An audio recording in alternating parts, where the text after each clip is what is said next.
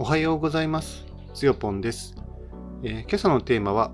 アウトドアでコーヒーを入れるにはというテーマでお届けしたいと思います。えーっとですね、これ結論はね、ないですね。あのーみんなそれぞれのですね、ニーズや、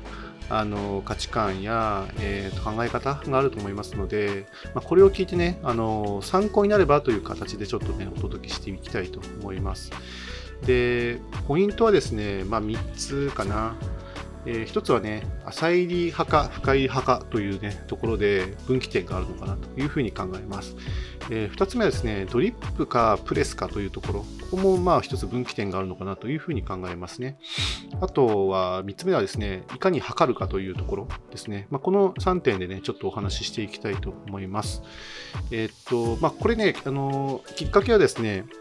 あのインスタグラムの DM で、ちょっとね、あのある知人からですね、えっと、アウトドアで、えっと、コーヒーを、あのちょっとね、楽しみたくなったと。ただ、その家でも一応ね、使うと、えいう想定で、で、あのーそんなにですね、まあ自分のようにがっつり楽しむというよりは、まあちょっとピクニック程度のお出かけで外でコーヒー飲みたいだけっていうね、まあそういうニーズなんですけど、で、あのー一つ、まあ、あのーヒントというか、まあその方が調べた限りだとなんか V60、あのハリオの V60 のアウトドアコーヒーフルセットっていうのがあるそうで、えーそれを買うかどうか悩んでますみたいな、ね、ことも書いてあって、あ、なるほどって思いながらちょっとね、えーお答えしたんですけど、まずあの、まあそのね、アウトドアコーヒーフルセットってそもそも何が入ってるのっていうとですね、結構これ入ってるんですよ。あのーえっと、まずね、ハリオの V6 のメタルドリッパー、それからね、コーヒー沸かし用のですね、なんかケトル、それからコーヒーを注ぐためのケトル、あとは、えっと、なんだっけ、えっと、ハンドミルですね。V60 ハンドミルと、えっと、コーヒーマグが2つ。で、それを入れる、えーバッグって感じですね。あそこにはまあドリッパー、あ、ドリごめんなさい、ドリップフィルター、えっと V60 のドリップフィルター、円錐型のドリップフィルターも入って、なんか Amazon だとですね、1万4500円ぐらいって感じですね。ハリオの V60 のそのフルセットを、あ、ごめんなさい、えっと、ハリオのオンラインショップ行くと、定価で2万2000円だったと思います。だから、Amazon だと結構ね、安く買えるみたいなんですけど、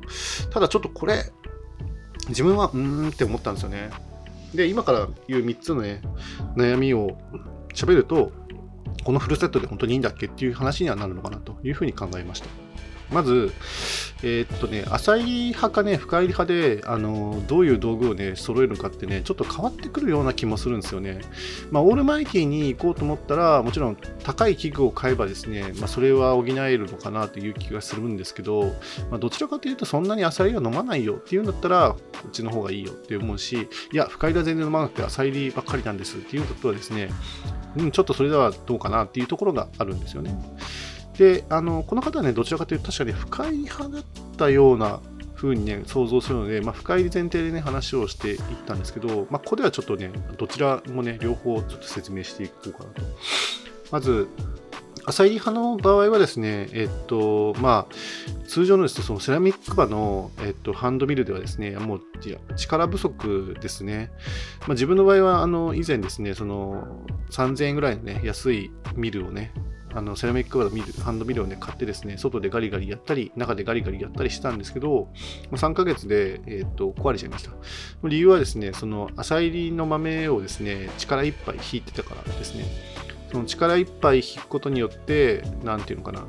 あの軸受けがですね、まあ、脆いのですぐずれちゃって、もうあの軸が完全にね、偏った状態になっちゃったんですよね。まあ、そうすると均一性もクソもない状態になっちゃうので、もうそのミルはね、今、一応家にはあるけど、全然使ってないですね。まあ、見本としてなんか持ってこうかなぐらい考えてるぐらいなんですけど、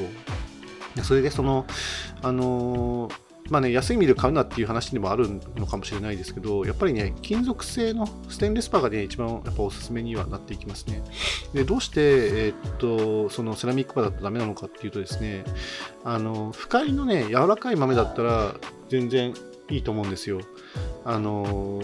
深入りはですね、あの、結構、組織がね、脆くなってるので、あの、柔らかいですね、豆が。だからセラミックパーでも十分まあ弾けるかなと均一性はちょっとともかくとして、まあ、引けるかなと思いますね。まあ、ところが、あの、アサリの場合はですね、あの、水分量がね、ちょっと多めなんですよ、深入りに比べて。やっぱり、あのそれだけ熱が、まあ、熱は通ってるんだけど、あの、水分が飛びきってないというか、深入りほどは飛んでない。深入りはまあどっかであの飛び切って、まあ、はぜた後にですね飛び飛んでその後あのどこまでねあの焼いていくかっていう話になっちゃうんですけどそれはですね少しやっぱ水分が残ってるんですね少しね。だからちょっとあの硬い硬いんですよね。浅煎りの豆ってそうするとですね、そのセラミック刃だと、すごくその刃がね、あの滑らかすぎるんですよね、あの豆に対して。豆を砕くっていうことに対しては、そんなに鋭くない刃なので、まあ、どっちかというとすりつぶしていくような、ね、イメージになるので、そうするとですね、あんまり適さないなっていうのが自分の印象ですよね。実際にそれで入れてても、そんなに美味しいあのコーヒーにならないっていうのがね、ありますね。なので、えっと、どちらかというとですね、あの、まあ、浅入りなのか深入りなのかで話が分かれてくるかなと。もうね、外で、まあ、その方ね、あの女性なんですけど、まあ、女性がね、えっ、ー、とね、一般的に自分が今までの経験上ですね、やっぱりハンドミルで外でガリガリするのって結構難ありかなと思いますね。特にあの力のないというか、そのほっそりされた筋肉のない方とかだとあのあのすごくちっちゃいハンドミルでその持ち手のハンドルの頃がすごい短い場合だとトルクが全然かからないので力がね逃げちゃうんですよね。逃げちゃうしかからない。ましてやセラミック刃だと刃が立たないのであの力とにかくすりつぶしていくのにすごく時間がかかってしまうし疲れちゃうと思うんですよね。だからやっぱりねあの女性ならもうなるべく、まあ、ステンレス刃その鋭い刃のやつをおすすめしていきますね。で今はですね、あのタイムモア C2MAX だったら、まあ一番、まあ価格は一番安くて手軽かな。まあ、ちょっと 20g しか引けないっていうのがあるので、まあ、微妙なところはあるんですけど、まあ、1人でね、楽しむ分には十分かなというふうに思いますね。でもまあ、自分はまあ、どうせタイムモア買うんだったら C3MAX、あの、まあ、MAX ってついてると、えっと、30g まで一応引けるので、で、C3 の方が歯がね、ちょっと新しいリニューアル、ね、されてるのでいいんじゃないかなというふうに思いますね。あとは、同等のやつで、あの、キングラインダーっていうのがね、あって、キングラインダーも、あのまあ、1万円、なんか Amazon で見ると1万円未満でね、今売ってるので、ステンレス刃だし、とてもあの、あの、友人コーヒー仲間の間でもですね、結構ね、評判がいいので、これもおすすめですね。うん。まあ、正直、あの、V60 のその、えー、メタル、メタルグラインダーですか？うん、あれはセラミックバーなので、ね、あまり僕はお勧めしないですね。それから次のポイントですね、えっと、ドリップかプレスかっていうところなんですけど、あのドリップだとやっぱりドリッパー、フィルター、えー、それからコーヒーケトルは、まあ、少なくも必須になるなるじゃないですか。だけど、えー、っと、なんだっけな、プレスって言っても、僕が今ここで言いたいのは、あのエアロプレスのことですね。あのアウトドアで使うんだったらあの、フレンチプレスよりエアロプレスの方が全然おすすめです。あフレンチプレスのその樹脂製のやつが、ね、あれば、それでもいいのかもしれないですけど、今はまあ、主流はもうコーヒーあのプレスといえばもうエアロプレスなのかなというふうに思いますよね。で、エアロプレスの場合はですね、エアロプレス本体と、フィルその付属のフィルターだけがあれば、もうね、OK になるので、あのおすすめなんですよね。で、まあ、その方がちょっとどうしたいのかね、分かんないところがね、あるんですけれども、まあ、でも、うんまあ、V6 のですね、その えフルセットはね、ドリッパータイプなので、あのまあ、ドリップしたいのかなっていう気もしますけどね。うん、であとはそのドリップの場合はですねですね、えっと、アウトドアで使うっていうことも考慮すると、まあ、樹脂製な樹脂製かメタルの方が、まあ、壊れにくさという観点ではいいのかなというふうに思いますね。まあ、金属製と樹脂製と、あと、まあ、もちろんセラミック、陶器のやつもあるんですけど、まあ、もちろんね、そのコーヒーを美味しく入れるっていうことに関して言うと、あとね、陶器の方があのいいかなというふうにはちょっと考えますね。あのただ、えー、っとね、そんなに違いはね、出ないというか、まあ、気軽に飲むだけだったら、僕はもう樹脂で十分かなというふうに思いますね。しかもね、メタルがですね、まあ、2000円、3000円、4000円という世界の中で、樹脂はね、400円とか500円の世界なんですよね。しかもどこでも手に入る V60 の01っていうですね、一杯用の あのー、サイズのですね、樹脂製のドリッパー。確か、この間、あの、カルディっていうコーヒー屋さんっていうか、あの、雑貨屋さんで見たら、えっと、350円ぐらいで確か売ってたはずなんですよ。だからめちゃくちゃ安くて、まあなんか、落として割っても、なんか気にならないぐらいの値段なんですよね。だから、気軽に楽しむっていうんだったら、まあそれで十分なんじゃないのっていう気がしますね。はい。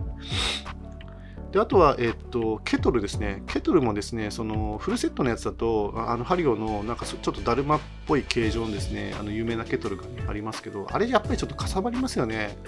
一般用としてはちょっと大きいかなというふうに思うので、だったら小さめのケステンレスケトルとかをですね、買った方がいいのかなというふうに自分は思って、まあ自分が 前ちょっとね、愛用してたのが、その金東のケトル、金東さんっていうね、あのメーカーのですね、ケトルが、ちっちゃいケトルがありますね。ポアオーバーケトルっていうので、ちっちゃいのがあって、まあちょっと、あの、なんていうのかな、えー、っと、形状がね、少しあのシャープなので、えー、っとね、流流速がちょっと速いので、ちょっと多少コツがいるんですけど、でも小ささ、アウトドアに持っていくっていうことに関して言うと、これは結構ピカイチの方になるのかな。あの丈夫だし、終わりにくそうなんで、まあ、これが、これはこれでね、おすすめかなというふうに思いますね。まあ、他にもその、ちっちゃくて、あのスワン、なんだっけ、えっと、グースネックになってる